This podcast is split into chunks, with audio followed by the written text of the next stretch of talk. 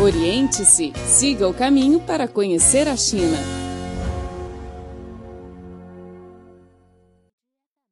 Olá, caro ouvinte, seja bem-vindo ao programa Oriente-se. Sou Carlos Shi e falo aqui no estúdio de Pequim. Os congestionamentos de trânsito, a poluição atmosférica e a necessidade de conservar a energia têm motivado o governo chinês a promover o transporte não motorizado, ou seja, andar a pé e patalar uma bicicleta. A não motorização é a meta última do transporte verde. Também é uma alternativa que vários países têm explorado em seus esforços para a construção de ecocidades. O governo chinês também tem trabalhado para alcançar esse objetivo nos últimos anos. Em 2013, o Ministério da Habitação e Desenvolvimento Urbano Rural expandiu a orientação para a promoção da construção de sistemas de transporte urbano para bicicletas e pedestres. Também está em preparação um guia de planejamento urbano e projetos de transporte para cidades de vários tamanhos. Sugestões apresentadas no 13º Plano Quinquenal também indicam que o transporte com baixo índice de carbono será promovido com prioridade para o transporte público, incentivo ao deslocamento sobre trilhos e estímulo a opções de transporte verde, como a bicicleta. Oriente-se, o programa que deixa você a par de tudo o que acontece na China. No final de 2014, o número de veículos automotores na China chegou a 264 milhões, 154 milhões dos quais automóveis. Estimativas mostram que, se a taxa de crescimento dos carros na China desacelerasse 2 ou 3 pontos percentuais por ano, haveria uma redução no consumo de petróleo de 5,8 milhões de toneladas e as emissões de carbono cairiam 17,8 milhões de toneladas por ano.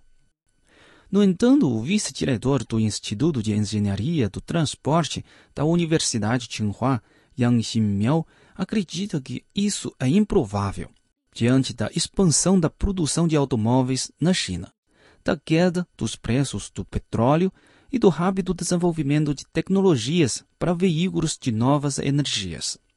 Yang declarou: Por volta de 2050, cada casa na China terá um carro movido por algum dos vários tipos de energia. Mas, embora seja inevitável, essa tendência não significa que as pessoas poderão dirigir todo dia impunemente. Confiar apenas em carros irá representar um fardo impossível, pesadíssimo, para as nossas cidades e para o ambiente em geral. Em seu esforço de promover o transporte não motorizado, o Ministério da Habitação e do Desenvolvimento Urbano Rural vem conduzindo desde 2010 três programas piloto em 95 cidades. A orientação claramente estipula que as grandes e megacidades devem promover o transporte a pé e de bicicleta para médias e curtas distâncias e para as conexões com os sistemas de transporte público. Ao mesmo tempo, cidades pequenas e de porte médio deverão promover o transporte a pé e de bicicleta como modalidades principais. Nesse sentido, Hangzhou é um exemplo perfeito.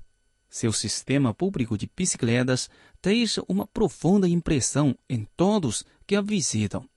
Após anos de desenvolvimento, Hangzhou agora tem o maior sistema público de bicicletas do mundo. São 84.100 bicicletas públicas e 3.354 estações de serviço a intervalos de 300 metros. A primeira hora de uso é gratuita as estatísticas mostram que o transporte não motorizado equivale a 65% do tráfego total na principal área urbana de Hangzhou. E também que o aluguel de bicicletas tem um índice diário de 450 mil requisições. Os residentes de Hangzhou mostraram uma clara preferência pela bicicleta em uma pesquisa intitulada O seu meio ideal de transporte casa-trabalho apontam como razões o humanizado sistema público de bicicletas da cidade, como ciclovias e vias para pedestres espaçosas e sem interrupções, abrigos para ciclistas e para pedestres perto dos semáforos, maior consideração por parte de quem dirige automóvel no que se refere a dar preferência a bicicletas e pedestres e os vários serviços como estacionamentos para bicicletas e lugares para alugá-las. 140 outras cidades chinesas se beneficiaram da experiência de Hangzhou. Shenzhen, Xiamen, Kunming têm ciclovias em volta de lagos e ao longo do litoral. Jinan também está adaptando suas vias públicas de quatro pistas para automóveis reservando uma das pistas para bicicletas e pedestres. O aspecto principal de andar a pé ou de bicicleta é que se você atoda o modelo e faz com que o projeto melhore, ele se desenvolve, afirma a especialista Jiang Binglei do Ministério da Habitação e do Desenvolvimento Urbano Rural. Para muitos, a mentalidade das pessoas é o grande obstáculo à promoção do transporte motorizado declarou Jiang Bingle, a especialista em transportes que trabalhou vários anos no Ministério da Habitação e Desenvolvimento Urbano Rural. Certa vez, ela leu em uma pesquisa que 40% dos consumidores da China compram carros a fim de ganhar status sociais. Em um país onde os carros só se popularizaram recentemente, a maioria das famílias, naturalmente, tem um grande desejo de possuir um. Estatísticas mostram que, em comparação com o que ocorre em outras metrópoles como Tóquio e Seul, a média de propriedade de automóvel na China é a mais baixa, mas a taxa de uso é a mais elevada. Mas alguns especialistas e autoridades têm demonstrado esse tipo de mentalidade, afirma Jiang Bingle. Quando ela estava na faculdade, Todos os seus professores realizavam pesquisas sobre as possibilidades de mais chineses terem carro. Acreditavam que o carro dava maior status do que a bicicleta ou andar a pé. Uma postura mental que, em certa medida, faz com que algumas cidades ficassem relutantes em investir capital e energia em veículos não motorizados. Mas a maneira de pensar dos chineses está mudando e vejo isso acontecer na minha família e entre meus amigos, disse Jiang Bingle. Ela compreende a dependência que o povo chinês tem do automóvel no presente estágio e compara a propriedade de um automóvel com a de uma furadeira elétrica, no sentido de que muitas pessoas têm uma furadeira em casa, mas não a utilizam necessariamente todo dia. Yang mora em Pequim e tem dois automóveis, mas para poupar tempo, prefere ir de bicicleta até o trabalho. Dirigindo, levo 15 minutos na melhor das hipóteses e uma hora e 15 na pior, mas de bicicleta chego ao trabalho sempre em 20 minutos. A distância média de casa ao trabalho nos Estados Unidos é de 20 quilômetros, mas na China é de menos de 7 quilômetros. Portanto, ir de bicicleta ou de bicicleta elétrica é perfeitamente viável. Yang Ximiao disse: Não faz muito tempo que os chineses resolveram seus problemas de alimentação e vestuário, por isso vai levar um tempo até que mudem sua maneira de pensar. Pode demorar 10 anos para alguns, 5 para outros e talvez uma vida inteira para algumas pessoas. Mas não importa, vamos fazer isso passo a passo na China, a grande vantagem de promover o transporte não motorizado é a nossa memória coletiva da bicicleta. A maioria dos adultos já foi ao trabalho ou à escola de bicicleta, e isso nos diferencia dos outros países. Para nós, é totalmente possível voltar a algo que já foi o nosso cotidiano. Yang acha que no futuro haverá múltiplos meios de transporte na China. O que o governo precisa fazer, portanto, é oferecer condições que permitam o desenvolvimento equilibrado desses meios. A névoa da poluição é um assunto incômodo em Pequim, mas inevitável. há um número considerável de pessoas que não andam de bicicleta por causa de péssima qualidade do ar. Segundo uma enquete realizada pelo Centro de Pesquisa do Desenvolvimento do Transporte de Pequim.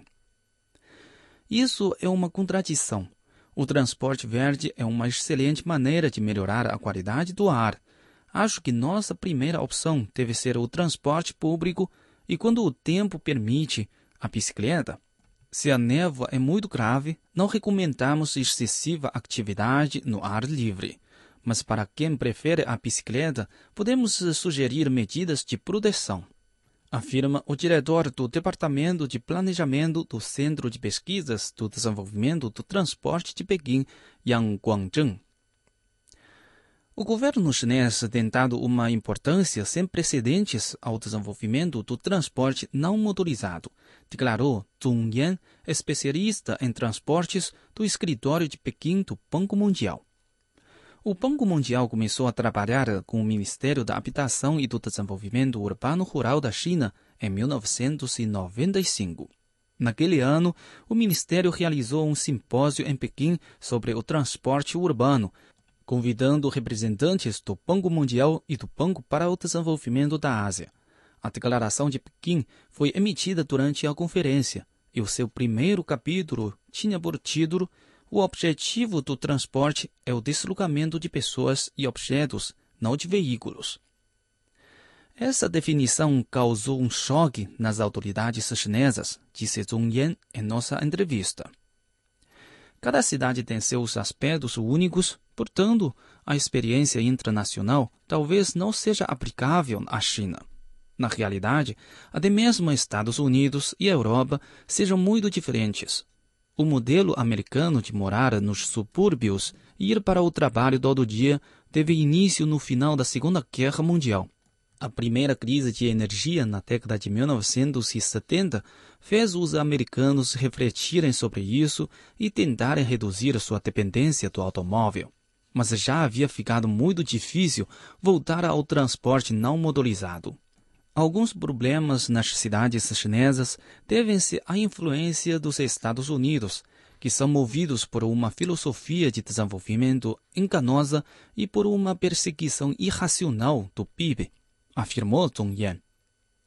Ele acredita que a China precisa, antes de mais nada, fazer mudanças na fonte. Isso significa tornar o planejamento urbano e o projeto de ruas mais amigável para bicicletas e pedestres. Em segundo lugar, o uso do espaço deve ser mais intensivo e mais diversificado, de modo a incentivar as pessoas a andar de bicicleta ou a pé quando se trata de distâncias curtas. Por fim, deve-se promover o transporte orientado para pessoas, que preste serviços às pessoas locais e atenda às suas diferentes demandas. Zhong Yan disse: o Ministério da Habitação e do Desenvolvimento Urbano Rural está fazendo um bom trabalho ao colocar seu foco nas diretrizes e no treinamento, ambos fatores importantes. Mas o mais essencial é adotar uma filosofia orientada para as pessoas tanto o governo quanto o mercado devem também desempenhar seu papel. Para promover o transporte não motorizado, a China precisa encontrar o próprio caminho. Isso exige inovação em grande escala. Yang Ximiao prosseguiu dizendo que, em 2008, uma equipe da Universidade Tsinghua criou um site incentivando voluntários a trocarem o automóvel pela bicicleta ou pela opção de andar a pé, a iniciativa alcançou uma redução estimada de 9 mil toneladas de emissões de carbono, com um ganho de 300 mil yuans em créditos de carbono. Isso inspirou Yang.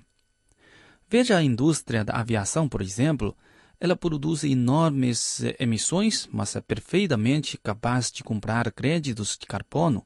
Esses fundos poderiam ser usados para subsidiar pessoas que andam e petalam os motoristas de carro também poderiam dividi-los com ciclistas. Isso é inteiramente factível, tendo em mente as atuais tecnologias. E os incentivos materiais têm grande probabilidade de produzir resultados efetivos. Bom, caro ouvinte, o programa de hoje fica por aqui. Muito obrigado pela sua sintonia e até a próxima.